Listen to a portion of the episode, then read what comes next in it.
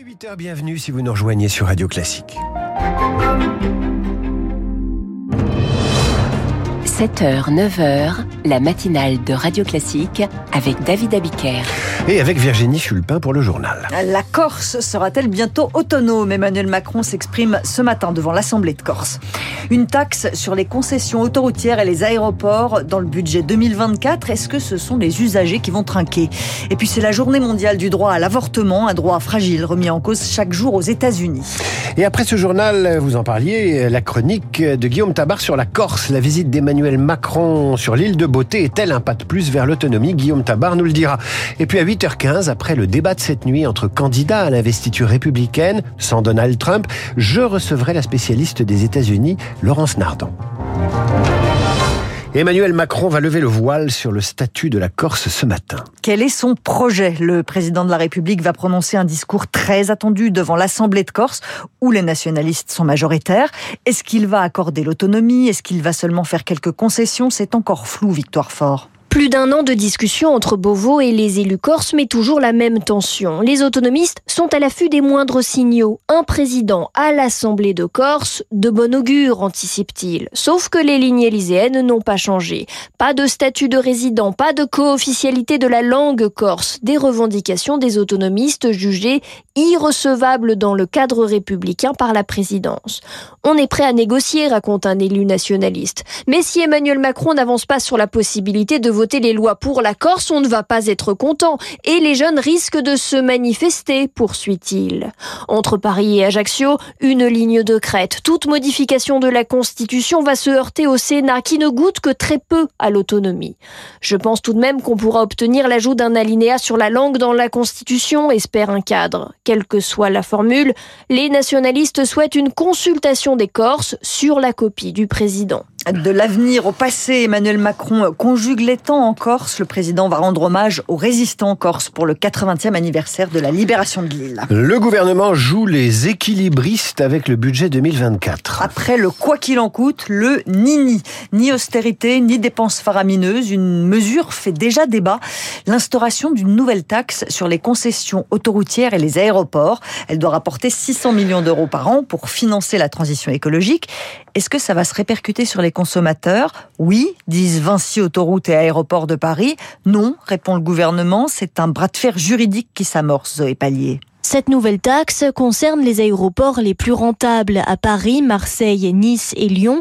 À eux cinq, ils devraient verser jusqu'à 130 millions d'euros par an. C'est inédit, s'insurge Thomas Juin, président de l'Union des aéroports français. Aéroport de Paris indique clairement qu'il pourrait répercuter 75% de ce nouveau coût sur euh, les compagnies aériennes, sur le billet d'avion. Donc c'est en partie une augmentation du prix du billet et c'est en partie une réduction de nos investissements pour nous décarboner. Même réaction des concessionnaires d'autoroutes, Vinci en tête. En l'état, ils ne peuvent pas répercuter cette hausse sur le prix des péages, mais comptent saisir la justice. Arnaud Aimé, spécialiste transport chez SIA Partners. Si l'État prélève aujourd'hui de l'argent, qui va en pâtir Soit les automobilistes avec une hausse du péage, si jamais le tribunal administratif donnait raison aux sociétés d'autoroutes, soit immédiatement sur la qualité de l'autoroute dont ils profitent, parce qu'il y aura moins d'investissements et moins de travaux par le concessionnaire d'autoroute qui va gagner moins euh, d'argent. L'exécutif, lui, assume. Cette taxe servira à financer le ferroviaire, mais aussi, explique Bruno Le Maire, à récupérer une partie des super profits générés par les sociétés d'autoroutes. Chacun dans son rôle, pas de surprise. Elisabeth Borne ne trouve pas de majorité pour voter le budget à l'Assemblée. Elle déclenche le 49-3 pour éviter le blocage. Et dans l'opposition, la NUP dépose une motion de censure. Des cours d'empathie à la danoise à la rentrée 2024, des formations pour le personnel de l'éducation nationale et la confiscation des téléphones portables pour les harceleurs. Voilà les grandes lignes du plan de lutte contre le harcèlement scolaire dévoilé hier.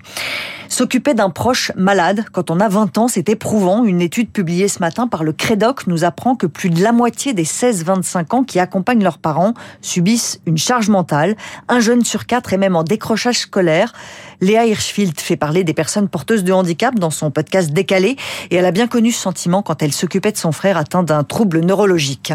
Mon frère, il n'est pas autonome, donc euh, il faut être certain qu'il se lève euh, à l'heure, qu'il s'habille proprement et s'il n'y a rien dans le frigo, il mange pas, il ira pas faire les courses. Ça prend du temps, ça prend de l'espace mental, ça prend toute une organisation. Quand on est avec une personne qui s'exprime de manière non conventionnelle, qui réagit euh, parfois brusquement à des événements de la vie, on se prend des regards très violents, des réflexions. Et euh, oui, c'était dur. Personnellement, les psychologues, ça m'a pas aidé du tout parce que ça restait quelque chose de solitaire et ça aurait été vraiment bien de parler avec d'autres frères et sœurs. Peut-être qu'avec ça, j'aurais un petit peu mieux su comment être avec mon frère. Rien dit.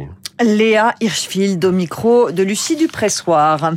C'est la journée mondiale pour le droit à l'avortement, un droit en danger dans certains pays. Aux États-Unis, par exemple, dans certains États très conservateurs, l'avortement est purement et simplement interdit, au Texas, dans le Mississippi. Dans d'autres, c'est très limité, en Floride.